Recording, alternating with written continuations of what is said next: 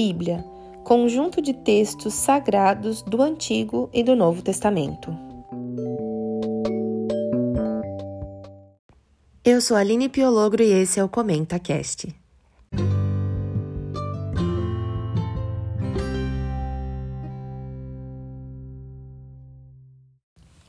E aí, já pensou em ler a Bíblia todinha em seis meses? Parece loucura, né? Talvez ou não, de repente você já fez isso, mas se você tá aqui, eu tenho certeza que você tem curiosidade de saber como fazer isso.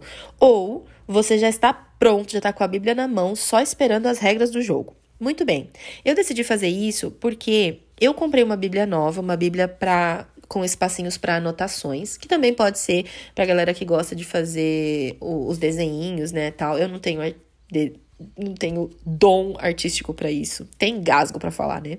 Mas eu gosto muito de fazer anotações e eu fico olhando minha Bíblia, eu fico assim, eu queria que ela estivesse toda marcada, toda anotada. Eu queria ter uma Bíblia toda anotada já para já comprar outra. A desesperada, né?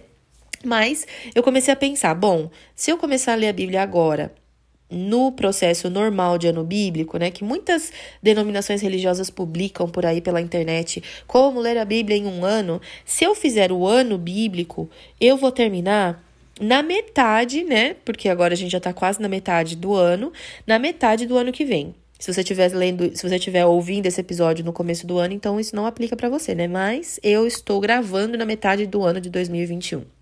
Quase na metade. E aí eu pensei, bom, como eu gosto de coisa inteira, não gosto de terminar na metade, já vou começar na metade que já não é uma coisa que eu gosto.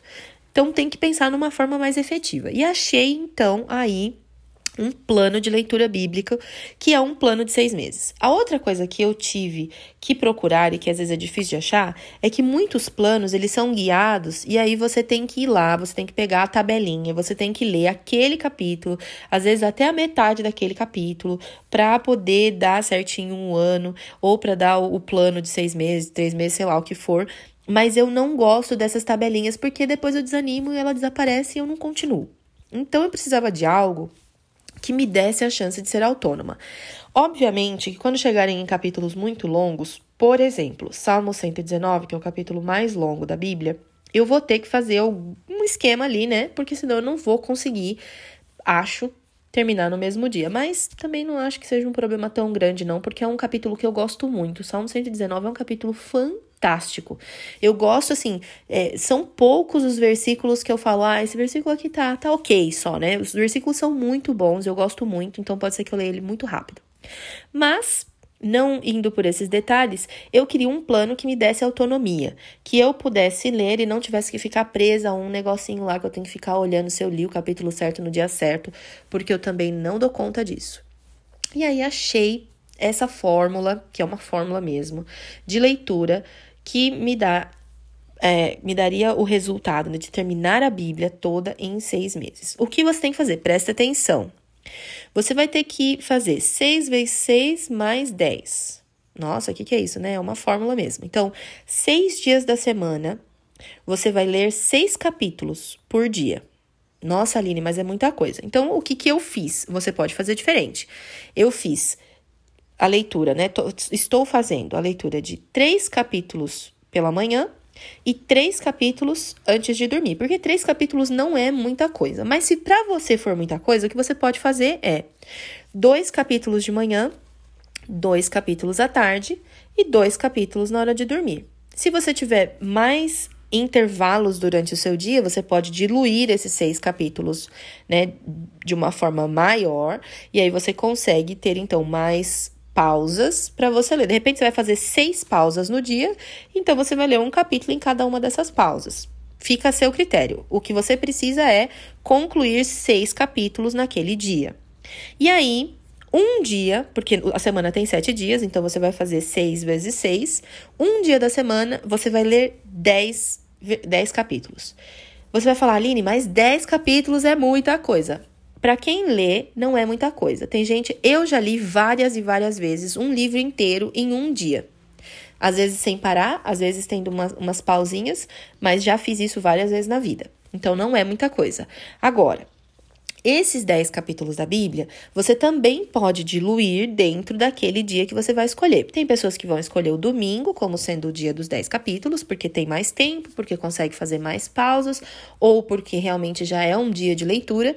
Tem gente que vai fazer ele no sábado. Você pode pegar qualquer dia da semana. Você fala, ah, meu dia de leitura de 10 capítulos vai ser a segunda-feira por motivos X e Y. Você decide qual dia vai ser o dia dos 10 capítulos.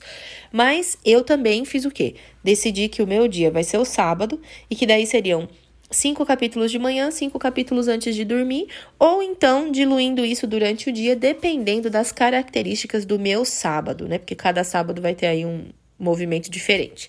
Então você decide seis dias de seis capítulos e um dia de dez capítulos, viu? Ficou fácil, pronto. Você vai ler 46 é, capítulos por semana e, de acordo com a matemática, você teria condições de terminar a leitura da Bíblia em seis meses. Eu achei o máximo, porque eu consigo, então, controlar a minha própria rotina.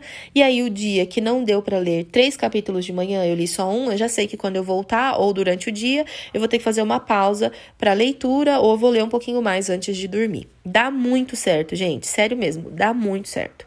E aí, o mais importante disso não é a quantidade, mas a qualidade. Porque não adianta a gente falar aqui de fórmula, faz isso, faz aquilo, se você tá só lendo na leitura dinâmica que não tá prestando atenção em nada só pra, pum, bater a meta. Não é isso. O que você precisa fazer? Leia com calma. Leia, se possível, em voz alta, se você tiver condições. É, se você estiver fazendo um ano bíblico numa língua estrangeira, por exemplo, você está usando uma Bíblia de língua estrangeira e você quer fazer o ano bíblico, é mais importante ainda ler em voz alta, é, por várias razões, mas confie em mim. Leia em voz alta. Então, leia com calma. Reflita no que você está lendo. Pense ali no contexto, o que estava acontecendo. Como a gente vai. Eu estou começando em Gênesis, né? Mas aí você vai ver que em Gênesis tem muitas histórias. Então eu penso o que estava acontecendo ali, o que estava passando na cabeça dessa pessoa, por que essa resposta, por que essa interação, por que disso, daquilo.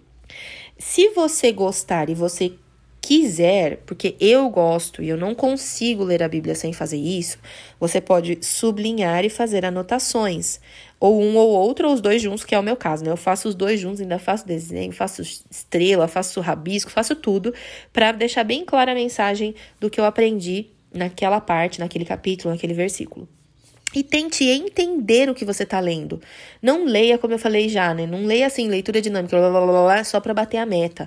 Leia para tentar entender porque a palavra de Deus, ela é viva e eficaz. Olha só, hein? Viva e eficaz para nos ajudar a ter uma mudança de vida, mudança de perspectiva. Eu não sei se você já sentiu isso com a leitura da Bíblia, mas olha, se você não sentiu, eu te convido nesse ano bíblico a realmente tentar encontrar uma forma de se conectar com a palavra de Deus e ver o que acontece na sua vida. Para terminar, eu quero te convidar a abrir a Bíblia lá em 2 Timóteo. É um verso muito, muito, muito, muito conhecido. É, dois versos, na verdade, bem conhecidos. 2 Timóteo, capítulo 3, versos 16 e 17.